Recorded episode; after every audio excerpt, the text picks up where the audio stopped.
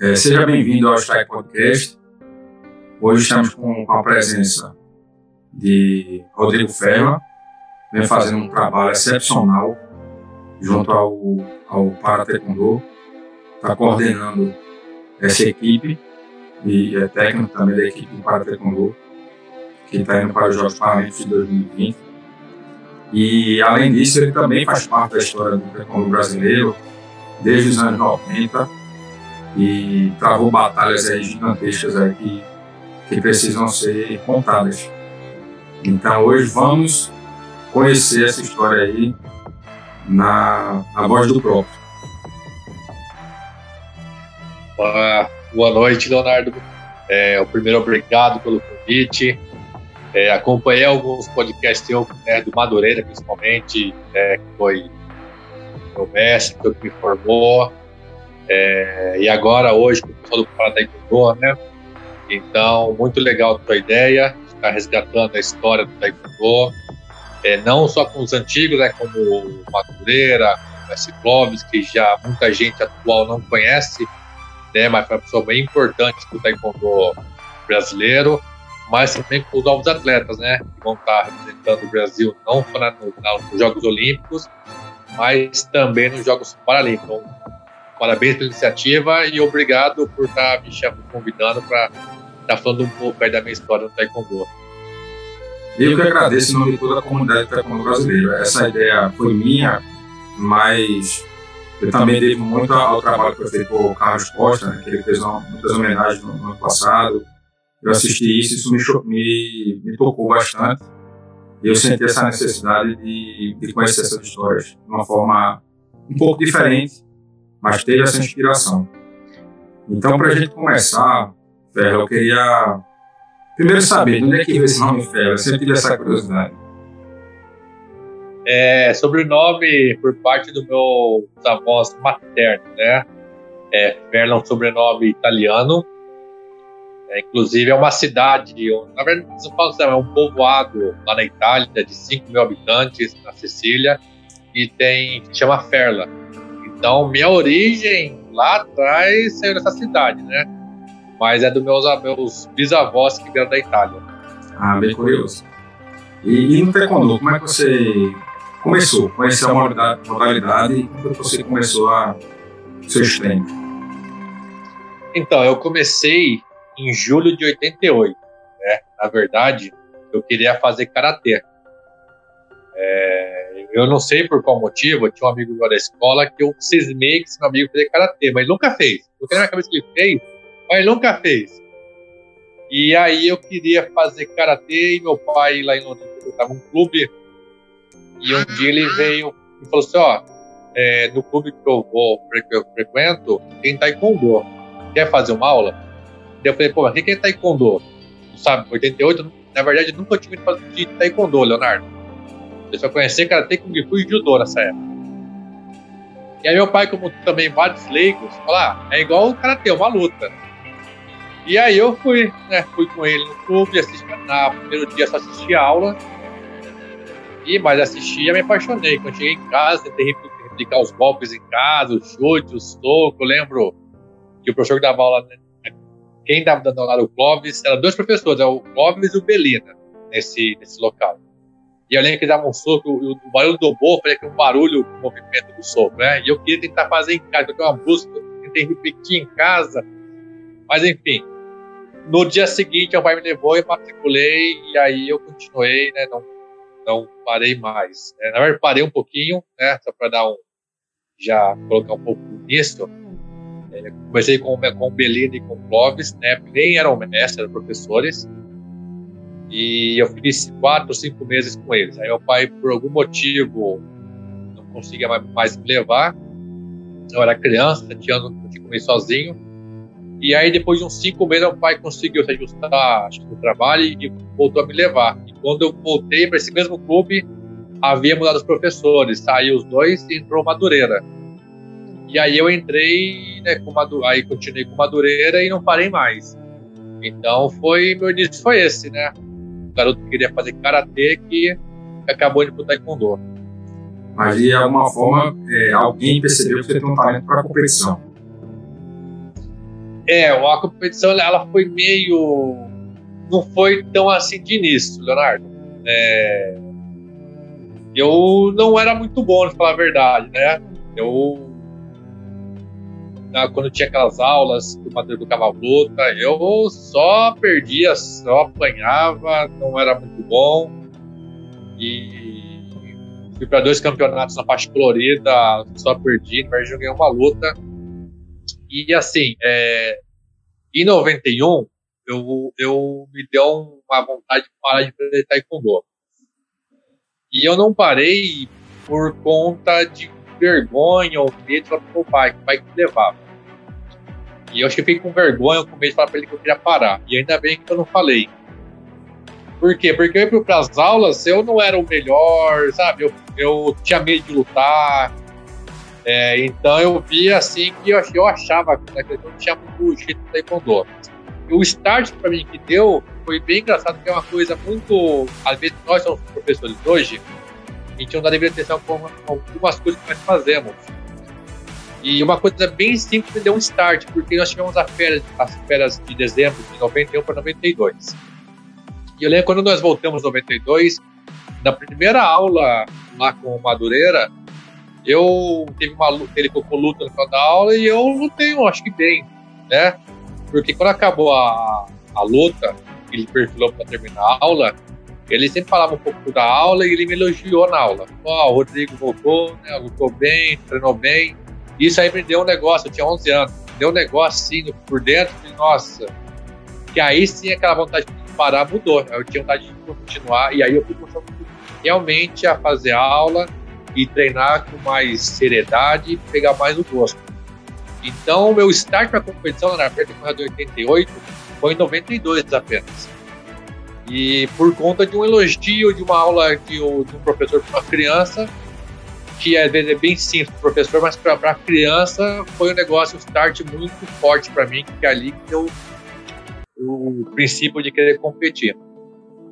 E aí, quais foram as competições que você começou a ter resultados, assim, que foram marcantes que você participou? Então, foi já em 92. É, foi o Campeonato Brasileiro Infantil, é, onde eu fui campeão brasileiro. No primeiro nacional, fui campeão brasileiro. E era, foi muito engraçado, porque até então não tinha ganho nenhum campeonato. É, no nosso seletivo estadual, eu tinha perdido até, 30, eu lembro, até 33 quilos. E aí eu perdi, e aí faltando duas semanas para o campeonato, o Madureira chegou assim, ó, até 36 quilos não deu ninguém. Tá vazio o peso. E aí? Peso de cima? E ah, vamos, vamos nessa. Eu fui no peso de cima, fui pro brasileiro e ganhei o brasileiro. Então, assim, ali foi o mais, um dos mais marcantes. E marcante também para a equipe que eu faço parte, por mais que eu estou em Curitiba, né, tenho a minha própria equipe, eu sempre me falo que sou equipe Madureira. E é marcante porque hoje todo mundo vê o Madureira, veio com um monte da seleção brasileira, campeão brasileiro, mas o primeiro campeão brasileiro da equipe dele fui eu. Então ah. foi marcante para mim, para ele e para a equipe. Então, em 92 eu ganhei o brasileiro, 94 eu ganhei o brasileiro, 95 aí foi. 94 fui para o Pan-Americano Open, fui vice-campeão. Então, 92 foi o pontapé inicial de querer competir e de, no meu primeiro evento nacional com título. Aí teve algum campeonato marcante assim, após essa fase, próximo já da adulto, por exemplo? Ah, teve, teve. Eu acho que no 98 foi um ano muito, muito marcante para mim, é, porque eu já estava lutando tanto no juvenil como no adulto, nas, nas duas categorias. É, eu ganhei o brasileiro, me classifiquei para o Mundial Juvenil. E também foi onde eu tive minha primeira luta nacional. Luta não, minha primeira vitória na categoria adulta nível nacional de expressão. Né? Foi quando eu ganhei a final do Brasil Open em 98 com o Márcio Eugênio. E havia vindo a Copa do Mundo, vice da Copa do Mundo. É, eu era um garoto de 17 anos. E o Brasil Open foi muito marcante, porque eu em três categorias a juvenil, no adulto e na categoria olímpica, que também está tendo uma seletiva para os Jogos Olímpicos 2000. Então, nesses três, nessas três categorias, eu fiz no total 11 lutas Caramba. Quebrei o 11 lutas, quebrei o pé na minha quinta luta. É, eu lembro que eu trombei o pé e o médico atendeu porque eu estava quebrado, eu continuei lutando. Né? Se fosse hoje, não lutaria, porque os médicos não deixariam, não deixariam hoje, por regra, mas naquela época não era assim. Continuei lutando, é, fui bronze na categoria olímpica, campeão no juvenil e campeão no adulto. E no adulto eu fiz a final com o Marcogênio. É, então, e eu ganhei dele. Quebrado. Muito, pé quebrado. Ali foi muito marcante para mim, porque foi ali quando no adulto já, eu já, já deu, a perna já, já ter lutado antes. Eu já tinha lutado com o Marcogênio, eu tinha lutado com o Carlos Costa, mas tinha perdido, né? Mas foi a luta que eu ganhei de alguém com uma expressão muito grande aqui no Nacional. E depois teve algum evento internacional que, que você queira relatar? Ó, teve depois mais para frente, 2002, 2003, teve o Pan-Americano é, e teve o University. Apesar do University não ter medalhado, mas teve o Pan-Americano que eu medalhei, fui bronze, é, ganhei do americano e na sequência eu fui no Canadá semifinal. Eu estava ganhando o canadense e aí, aí vacilo meu, eu meio que fui, eu tava ganhando, eu fui dar um turguê, o cara saiu e quando tá com o Bandal, virou a luta. É, aí eu fui bronze no Pan-Americano, né, em 2002. Né? Porque acho que o meu ano, meu auge como atleta foi entre 2002 e 2005. Eu acho que o meu melhor fase, minhas melhores lutas, os meus melhores resultados no país foi em 2002 a 2005. 2007, tanto tu foi para Portugal. Isso. Eu, eu fui a Portugal porque eu tinha saído da seleção brasileira, eu tinha perdido da vaga. E aí, como eu estava pensando em Jogos Olímpicos 2008, é, eu perdi a vaga, ia ter os Jogos Pan-Americanos no Rio. Então, como eu não estava dentro mais, eu sabia que tava, para mim a chance tinha acabado. Né? E aí eu, eu recebi um convite para ir para Portugal, tentar a vaga do Jogos Olímpicos por Portugal, 2007. E aí eu fui com cara e coragem para Portugal tentar, já dava para o Brasil, então fui, fui para lá. É, lá lutei alguns Open, tem Open em Portugal, Open na Inglaterra, é, mas infelizmente, por conta de burocracia de documentação, a gente não ficou pronto a tempo de disputar o pré-olímpico.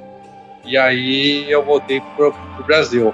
Mas eu ir para Portugal foi por conta de eu já, na minha cabeça, eu estava fora em 2008 pelo Brasil, não tinha mais muito difícil, né? Tava o Diogo no 68, tava o Isidoro no 80, então eles estavam nos Jogos Pan-Americanos. E se eles fossem bem como o jogo foi, é, provavelmente eles carimbavam a vaga, a vaga do representar o Brasil no pré-olímpico, não era por ranking hoje, né? era pré-olímpico para eles. Então, para mim, estava bem difícil ter ficado para trás, né? E, e, como foi a progressão desde essa época que você foi para lá até você se envolver com o Para Taekwondo? Eu, quando eu, eu, eu, voltei de Portugal, Leonardo, é, eu já estava bem cansado de competir. Na verdade, de treinar, né? não de competir. De competir, acho que é o prazer competição, mas o treinar é desgastante, né? é muito cansativo, você se pode demais. E quando eu voltei de Portugal, eu já estava cansado de treinar, sabe? Não aguentava mais chegar na academia, ver raquete, ver colete, chutar, chutar, chutar, chutar. É, aí eu conversando com a minha esposa, a gente pensou, ah, vamos para Curitiba, né? Vamos para Curitiba. Eu era de Londrina. E aí eu pensei, pô, se for para Curitiba, eu tenho que fazer o que eu sei fazer, que é taekwondo. Então vou lá para dar aula, não vou fazer uma outra coisa. E eu fui para Curitiba para dar aula. Então abri a academia, comecei a dar aula, isso foi em 2008.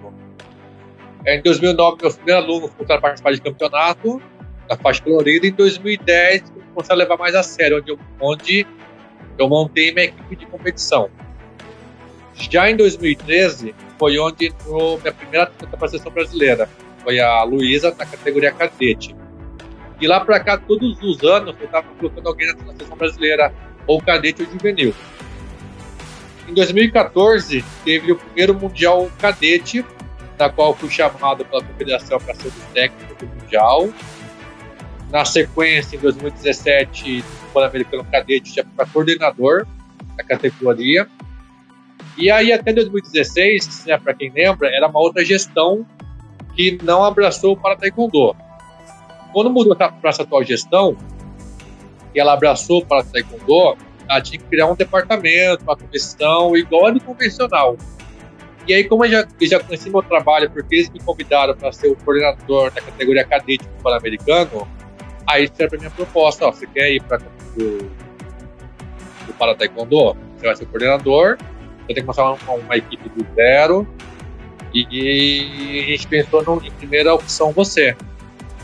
É, eu aceitei, né? Foi um desafio bem grande, porque categoria cadete, Leonardo, eu já tinha na academia, na minha equipe. Já conhecia. Para Taekwondo, eu te falo que eu não conhecia. Não trabalhava é, e não conhecia. E por mais que as pessoas foi atrás de ler, né, regulamento, mas é bem é assim, quando você pega uma coisa na teoria, depois vai para a prática, é uma diferença muito grande. Verdade. E, e quando eu fui chamado, eu tive uma questão de três semanas para montar a equipe para ir para o Mundial. Foi o Mundial em Londres, para Taekwondo. Quando eu chamei daí o Alan, é, o Natan, né, como atleta, a Débora, é, a gente montou a equipe. Então, assim foi como eu entrei para Taekwondo, foi um convite e, e, foi já um desafio por conta de eu não conhecer e ter que é, sair da minha zona de conforto, vamos dizer assim, para fazer algo que eu não sabia. Não é que eu não sabia, é, que era diferente para mim. Para taekwondo tem umas diferenças do taekwondo se as pessoas não se atentar com isso quem trabalha, vai cometer alguns erros muito, muito graves, né? Que é, pode ser capital na questão tanto de treinamento, como de competição e como de conhecimento da, da modalidade. Ô Ferla, então tu, tu tens como é, comentar algumas dessas diferenças entre o, entre o treinamento e a modalidade também do para taekwondo para o tradicional? Claro, claro. É, vamos lá, Leonardo. Primeira coisa tem que ter em mente que o para taekwondo é uma modalidade, uma modalidade inserida no meio competitivo. Então, isso que isso quer dizer? No paradesporto existe uma coisa que é o pilar do paradesporto, que é as classificações. O que é uma classificação? É quando vai um novo atleta com uma deficiência, passa por uma classificação para ele ver se o atleta é elegível ou não elegível, né? E se ele é elegível, para qual subclasse ele vai ser encaixado. O que, que isso quer dizer? E, primeira coisa, que nem todo mundo com deficiência, Leonardo, é se encaixa para taekwondo. Então, esse primeiro ponto. Às vezes as pessoas vão querer trabalhar com para taekwondo e acho que todo mundo que vai entrar na sua academia com uma deficiência é para taekwondo. Então, é a primeira coisa. Nem toda deficiência é para taekwondo. Isso é uma coisa muito importante para os professores entenderem se acontece muito grave. Entra alguém na, na academia, o professor vai falar que é para taekwondo, o garoto vai acreditar que é, e quando vai para o evento, passa para a classificação da comida elegível. Às vezes o baque é muito grande. Então, quem trabalha, quem quer trabalhar com taekwondo, tem que saber que uma pessoa com deficiência só é para atleta quando passar pela classificação da modalidade. Aí se insere no para taekwondo.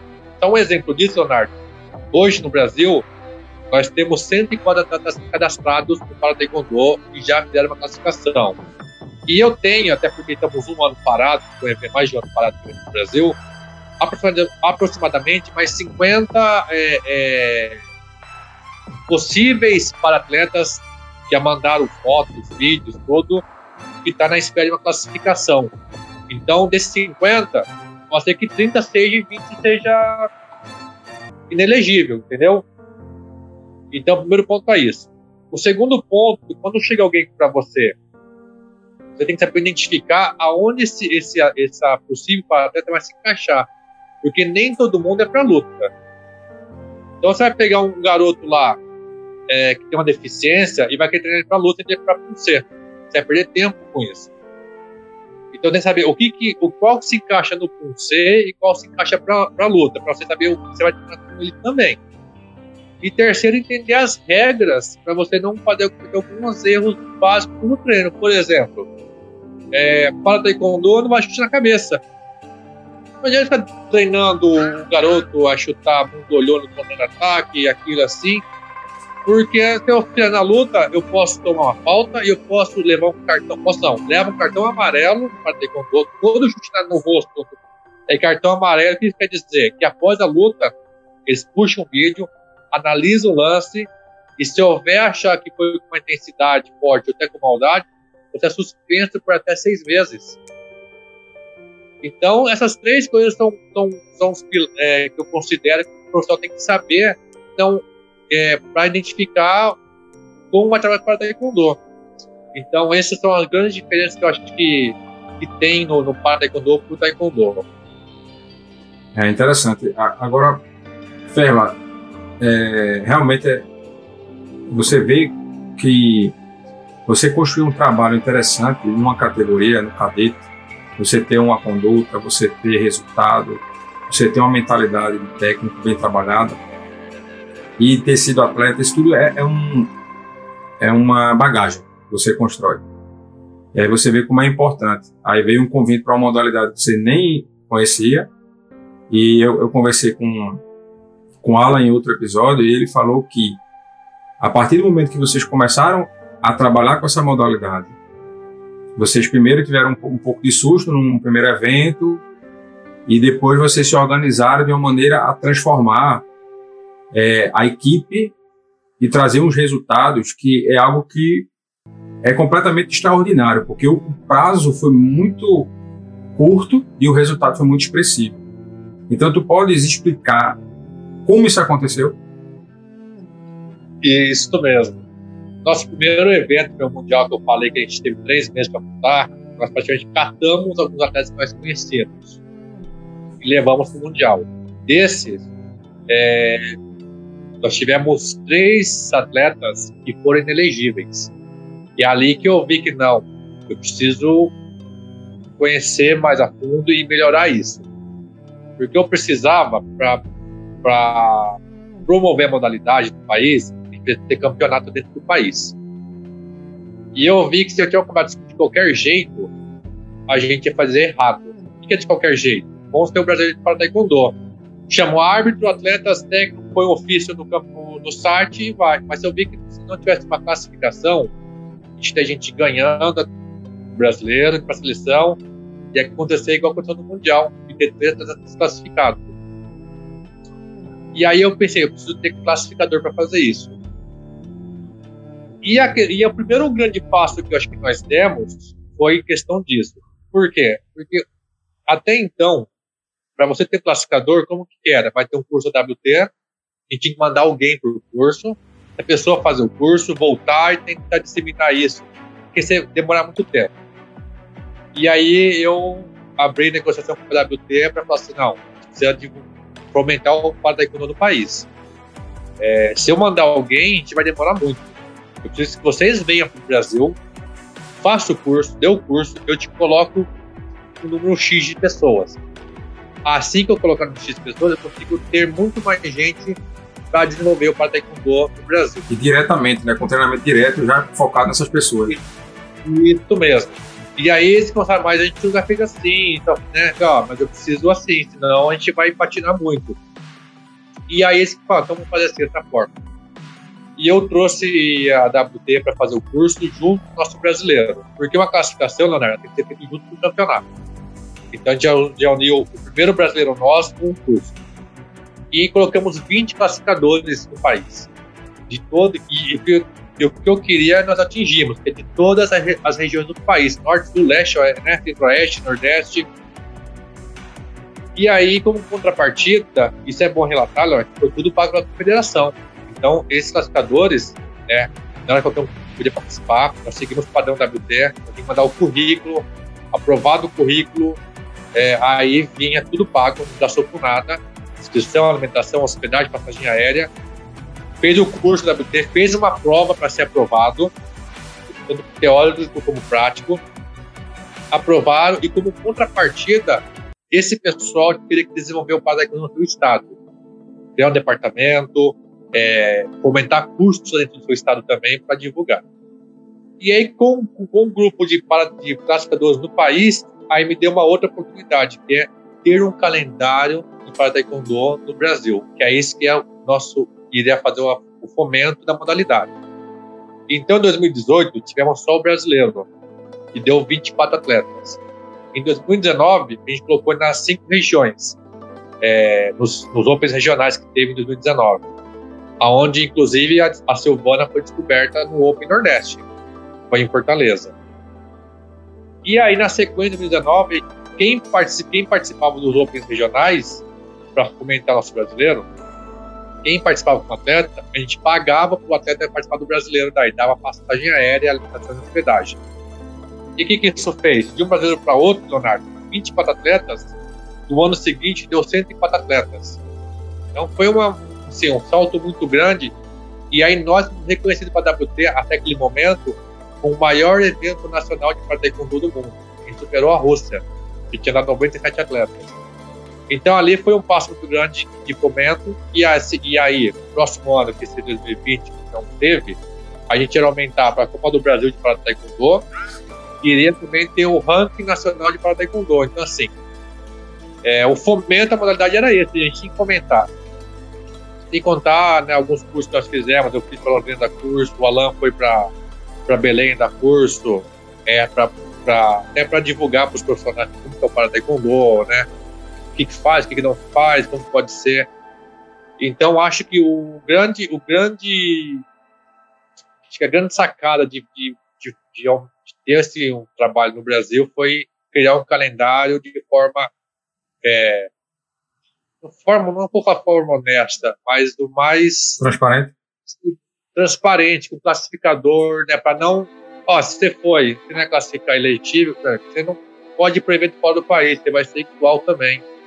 Né? Se você passou aqui, pode para o país você vai ser classificado também como um para-atleta. Então, e sem isso, acho que o, o para-desporto não anda, né? Então, acho, acho que a grande sacada para começar bem para para-desporto, para-técnico no país foi esse. E os resultados internacionais, foi resultado disso? Foi. Né, a gente também, aí, assim, a nível de, de seleção, a gente começou a fazer uma outra estratégia. Hum é, a gente começou a treinar mais no país. Então, ou, ou eu ia para São Paulo, eu digo que atletas lá no Centro Paralímpico Brasileiro, ou eles vêm para Curitiba é, e treinar. Porque tem que ver assim: naquele grupo que começou, é, três ficaram, que é o Natan, a Débora e a Cristiane. Dos três, o Natan já tinha uma base de taekwondo muito forte, porque ele faz desde os quatro anos. A Débora a Cristiane, ela tinha começado com o Taekwondo bem recente, e o primeiro evento foi o Mundial. Então, assim, não é sempre fosse pegar um garoto com dois, três de Taekwondo já foi o Mundial de cara. Então, foi um negócio assustador e, assim, para você ter uma base do que, que é isso, para alguém que tá não tem essa dimensão. De jeito nenhum. Então, a gente pode fazer muito mais treino de, de camping, levamos atletas do convencional para treinar com eles, é, e não levamos qualquer um, levamos atletas da seleção brasileira, né? juvenil, levamos adultos. Inclusive, levamos até o Bozeira já para treinar com eles. Caramba, logo, logo um cara nesse nível. Entendi. Para dar um suporte e mostrar como que é, até, até para ter um, um, exemplo, né? Sim, pra... com certeza. Porque tinha que ter algumas coisas. No caso da Débora Cristiane, eles tinham que ter coisas fundamentais, os, os fundamentos da Taekwondo. Do Natan já era diferente, era uma lapidação mais técnica e tática. E aí era rodar com eles também para lutar, porque eles teriam que lutar. Então, todo Open que era possível, a gente estava indo. Se pegar, se o pessoal pegar para ver as, as notícias, de 18 e 19, a gente rodou quase todo o circuito internacional de Taekwondo para fazer com que eles lutassem, ganhassem experiência, ganhassem confiança e desenvolvendo. Então, foi com muita base de treino, é, com muita rodagem de competição. E aí veio também uma outra sacada que foi trazer para nós uma análise de desempenho, que é a Paula, que também trabalha com convencional, que é onde ela passa todos os dados dos nossos adversários, e eu passo para os atletas e a gente fala no campeonato, pode estar com tal atleta, ele faz isso, isso, isso, tem lances de luta, né, é, tem lance de luta, tem um scout tudo, então isso também faz com que, com que a gente consiga direcionar o atleta para fazer a coisa certa. É um trabalho um de indicadores, né? É, um exemplo disso, Leonardo, deu sucesso foi no Mundial que a Débora ganhou. Porque diante do Mundial, a gente está na área de aquecimento, não tem como ver as lutas, é muito difícil, é muito corrido. E aí a dela foi ganhando, foi para a final com a Uzbequistão, que ela também era bem ranqueada, mas é um país que não roda muito o circuito internacional. Vai para poucos eventos. Então a gente não tinha muita, muita, muita luta dela. E lá não tinha visto ela lutar, porque estava coincidindo com, com, os outros atletas.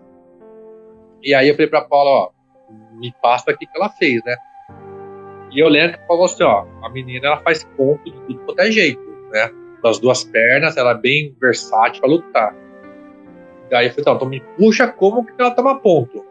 E ela me puxou tudo quando ela toma ponto. E saiu assim, todos os pontos que ela tomou no Mundial foi na curta distância, no clinch. Aí eu falei, Débora, você vai dar no clinch da garota. Você vai clinchar pra ter na curta e sair no do clinch. Então me deu uma base também de resultado, para ter esse resultado, porque às vezes eu poderia perceber isso no meio da luta, mas já tá com um placar muito adverso e para correr atrás seria muito difícil. Então já começar com, com, com, esses dados no início, a gente dá muito, muito mais básico. E também tem o primordial, Leonardo, são os atletas, né? Eu acho que isso faz diferença. Por mais que eu falei que a Débora a Cristiane e a Silvana, agora as caras são mais novas, mas a cabeça é diferente. Se ele tiver uma mentalidade de vencedora, pode ter o trabalho com a tua gestão, com a tua seleção, mas eles têm que acreditar em você, acreditar no que está propondo com a equipe e, e, ter a mentalidade de vencedor. Então, isso é um, é um fundamental também, senão, se não tivesse tudo isso, galera tinha uma cabeça é, não focar, não adianta nada com isso. Essas lições, com certeza, elas devem ser aprendidas né, por todos, não só o pessoal do Karate Kondo, porque é como eu costumo dizer, por que, que a Coreia geralmente tem, tem os favoritos? Porque para você se classificar lá, você passa por muita dificuldade, porque é, é muito, muita gente profissional participando em uma quantidade muito grande. Ou seja, quanto mais difícil é a seleção, eu acredito que também é maior a probabilidade de resultado lá fora. E além desse intercâmbio que você fala, né? Isso é, isso é muito importante. Mas todo mundo tem que aprender com isso. Mas vamos falar agora especificamente da Paralimpíada. Como é que vai ser? Isso para vocês. Então, Paralimpíadas, nós temos aí três classificados: Natan, Débora e Silvana. É, eu acredito, Leonardo, muito que nós que nós estamos indo para brigar por medalha e não é qualquer medalha. Acho que nós estamos os três vão para brigar por medalha de ouro.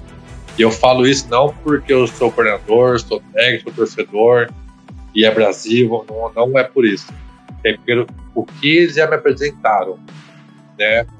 Então vou citar um pouco dos três para você entender. Primeiro a Débora está o campeão mundial. Então só o peso ser campeão mundial já é muito grande, né?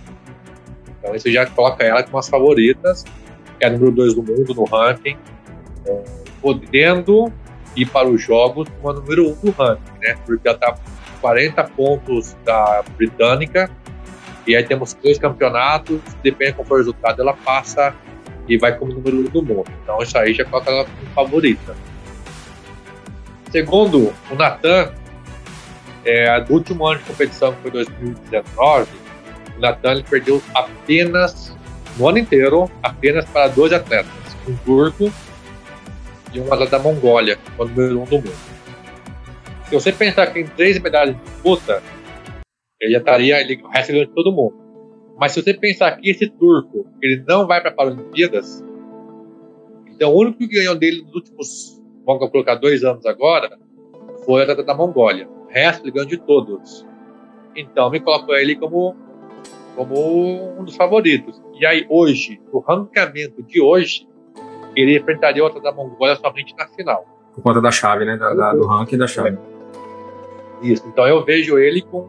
com vai brigar aí pelo, pelo ouro aí, junto com a da Mongólia. Apesar de que, Leonardo, a categoria dele, para todo mundo entender, é a categoria mais difícil. É como se fosse o 68, 68. do Olímpico. Sim.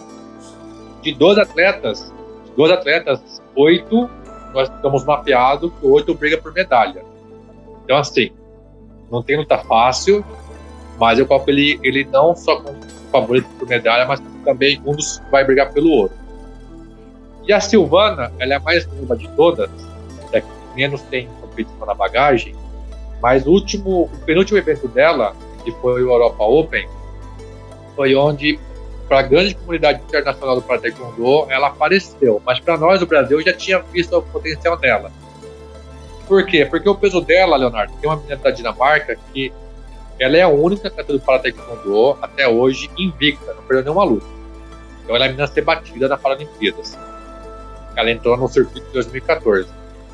E aí nós lutamos com ela, com essa menina de Dinamarca, nas quartas de finais do Europa Open. E a, e a Silvana estava ganhando dela até o início do terceiro round.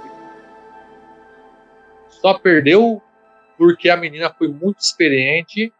É, nós sabíamos que a menina ia vir por Tutiague.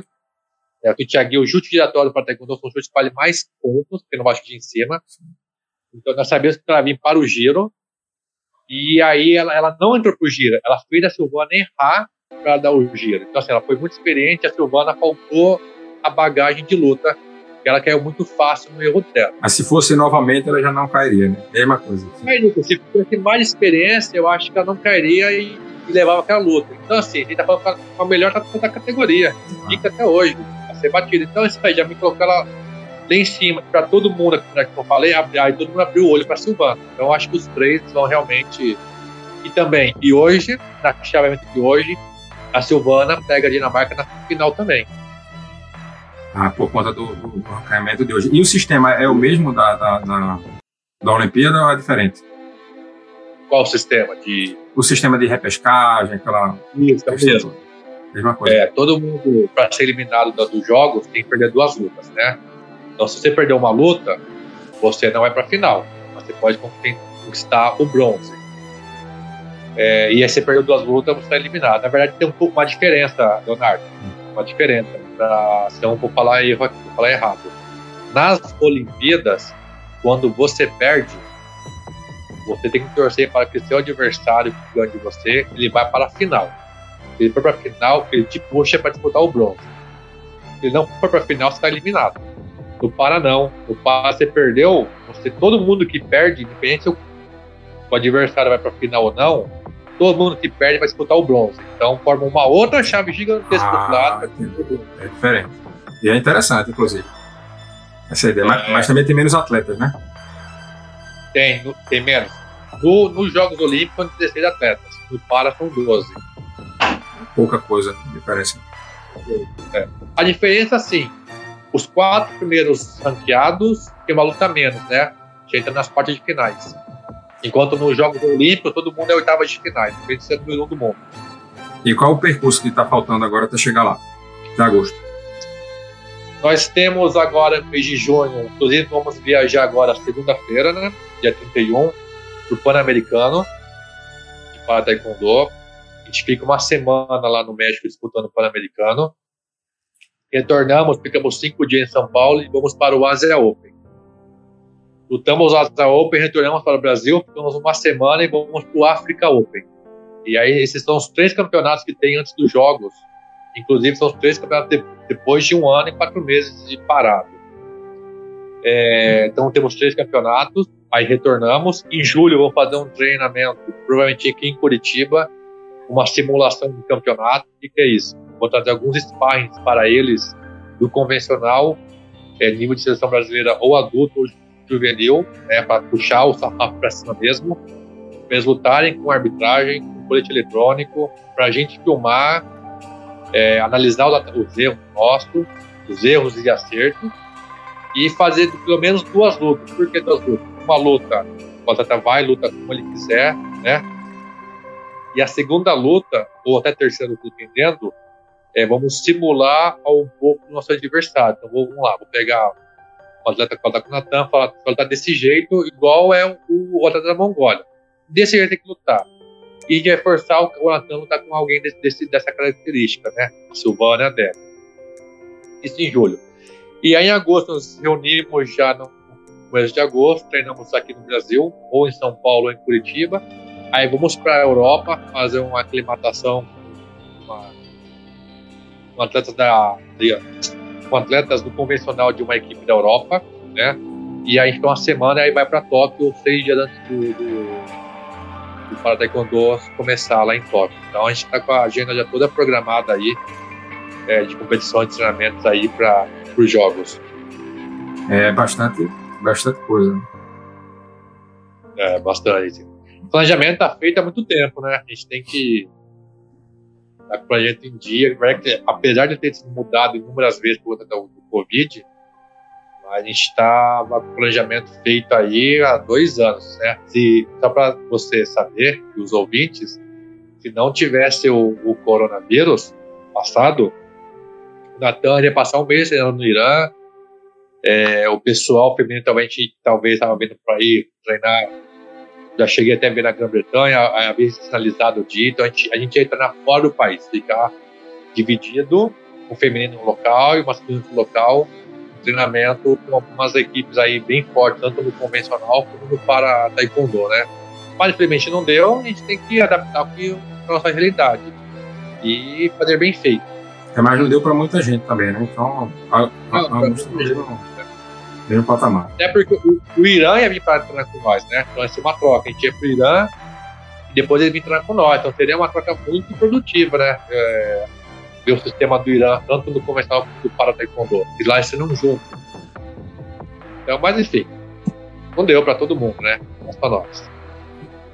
Então, é, Ferla, eu queria te agradecer pela, pela atenção especial, contar toda esse, a tua história, por trazer essa tua visão de, de coordenador, essa parte técnica.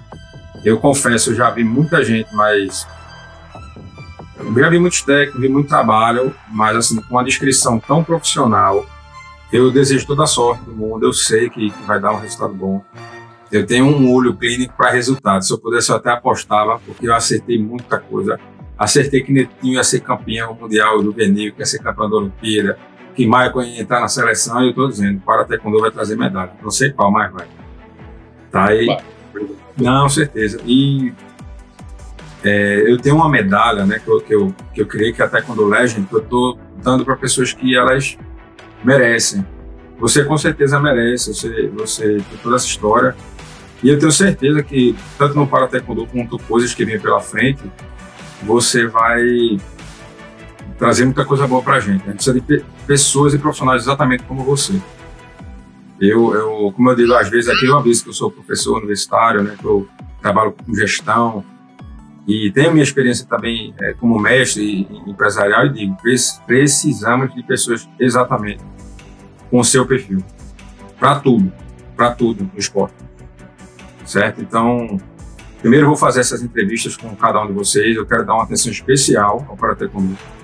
Porque, como eu disse a Alan, eu estava no, acho que era segundo Mundial de Karatê Kondo, terceiro, na Suíça, em 2013. Ah, 2013? É, eu estava lá, eu estava lá mas eu estava numa missão que a gente estava tentando trazer o Mundial 2015 para o Brasil, tudo ah, tradicional. Eu estava capitaneando isso, apesar de muita gente não saber, né?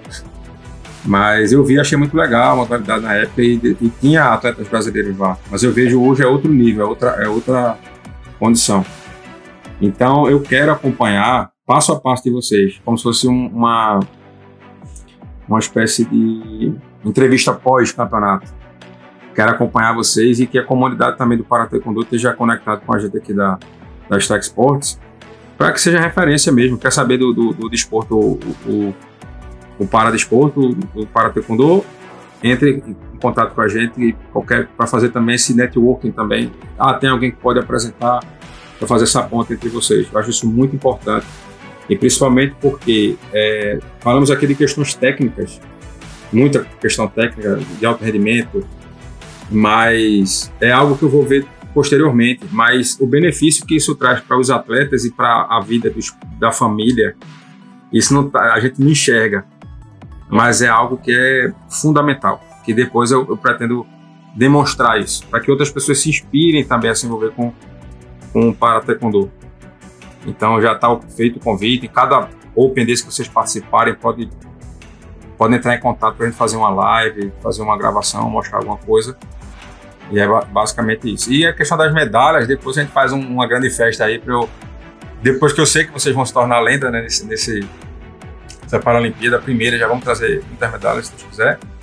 E aí a gente faz uma grande festa aí para ficar para a história. Ficar duas medalhas, uma de lenda e outra de campeões olímpicos. Olha, eu, eu primeiro eu agradeço mais uma vez o convite. É, primeiro, quando nós falamos o que nós gostamos, é um prazer, né?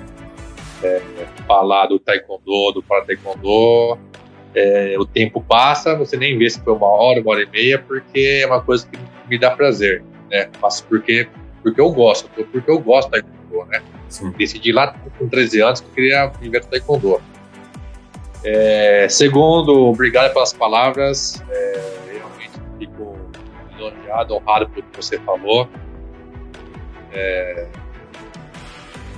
a gente trabalha muito para a modalidade. Quando né, falei, recebi o convite para Taekwondo, eu aceitei, porque é um desafio.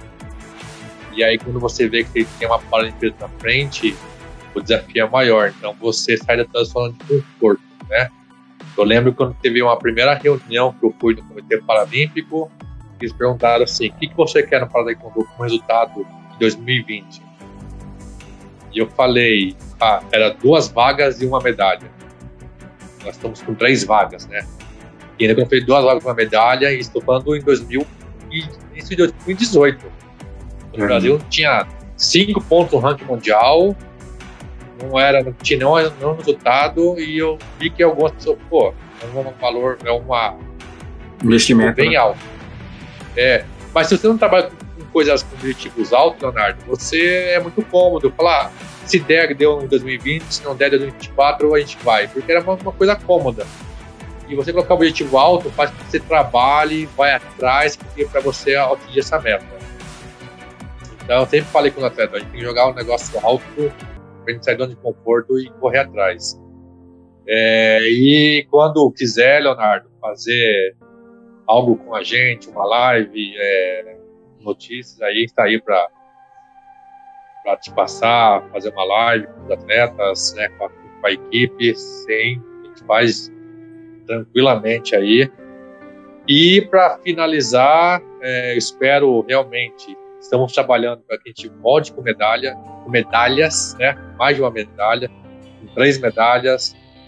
É, para isso, o evento a gente sabe o nível do evento, a expectativa, mas estamos trabalhando para isso e com certeza aí eu espero realmente quando a gente voltar, a gente fazer uma festa aí com essas medalhas aí Se e quiser. mostrar, né? Porque vai ser história, né? A primeira vez do Brasil, do Brasil não, a primeira vez do Para Taekwondo nos Jogos Paralímpicos, já estrear com história. Então, acho que assim, a gente, a gente encerra um ciclo muito bonito. Começou em outubro de 2017, com já diversos países já rodando o circuito lá na nossa frente, e a gente começar e terminar com medalha em 2020, 2021, a gente é um, um capítulo muito marcante, muito bonito para o Taekwondo. Eu sei que quando eu sair, quando não tiver mais, vai ficar marcado isso aí. Vai deixar um legado, né? E eu sei que se você sair, eu espero que seja para coisas muito maiores. é, vou trabalhar para isso, espero também. Então, um grande abraço e até breve. Até breve, Leonardo. Muito obrigado.